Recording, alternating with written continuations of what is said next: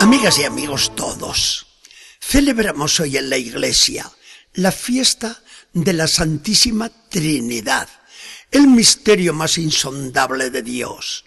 Y al decir insondable, queremos expresar nuestra incapacidad de poderlo entender. Solo porque Dios nos ha revelado su vida íntima, sabemos que así es, por más que nunca sabremos cómo es así. Dios nos ha dicho de sí mismo que no es un ser solitario, sentado en un trono altísimo, inaccesible, inalcanzable, sino que es un Dios comunidad, porque no es solo una persona, sino que son tres personas distintas en un solo Dios, el Padre, el Hijo y el Espíritu Santo.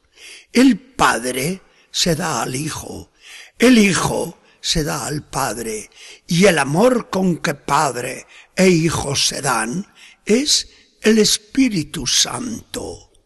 El Padre es Dios, el Hijo es Dios, el Espíritu Santo es Dios. Pero no son tres dioses distintos, sino que es un solo Dios verdadero. Este es el misterio y la verdad de la Santísima Trinidad que hoy celebramos. Todos sabemos lo serio que era el doctor de la Iglesia, San Juan de la Cruz, cuando podía escoger libremente la fórmula de la misa, siempre celebraba la de la Santísima Trinidad, hasta que una vez le preguntaron curiosos, pero ¿cómo es que celebra tantas veces la misa de la Santísima Trinidad? A lo que el doctor místico respondió con gracejo y buen humor. ¿Saben por qué? Porque la tengo por la mayor santa del cielo. Qué bien dicho. El pueblo judío, que tenía la revelación de Dios, no sospechó nunca este misterio. Fue necesario que viniera a nosotros el Hijo de Dios, hecho hombre, nuestro Señor Jesucristo, y nos manifestara esta verdad inimaginable para el hombre. María, la primera destinataria de la revelación, fue también la primera en poder vislumbrar esta realidad de Dios cuando le dijo el ángel, el Espíritu Santo vendrá sobre ti y el que nacerá de ti será llamado el Hijo del Altísimo. El Padre era el Altísimo, el Hijo era el que María concebía en su seno y el Espíritu Santo realizaba la maravilla de la encarnación del Hijo de Dios en un seno virginal. Jesús hablaba siempre de su Padre y prometía para después el Espíritu Santo. El mismo Jesús mandará bautizarnos en el nombre del Padre y del Hijo y del Espíritu Santo.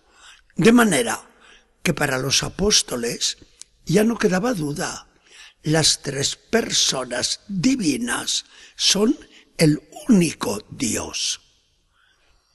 La Iglesia abre siempre la misa saludándonos con las palabras que toma de la lectura de San Pablo. La gracia del Señor Jesucristo, el amor de Dios y la comunión del Espíritu Santo estén con ustedes. La Iglesia, desde el principio, signará la frente de sus hijos y todos aprenderemos a santiguarnos en el nombre del Padre y del Hijo y del Espíritu Santo. Y la oración más elevada de la Iglesia es una simple alabanza que no se nos cae de los labios, Gloria al Padre y al Hijo y al Espíritu Santo. Me viene en este momento a la memoria una anécdota llena de ternura. Un doctor que atendía a niños asilados y veía la devoción de los pequeños, dirigidos por religiosas muy ejemplares, le dice a una niña algo apagadita. ¿Y tú? ¿A dónde piensas ir después? Yo, cuando me muera, quiero ir al cielo. ¿Cómo?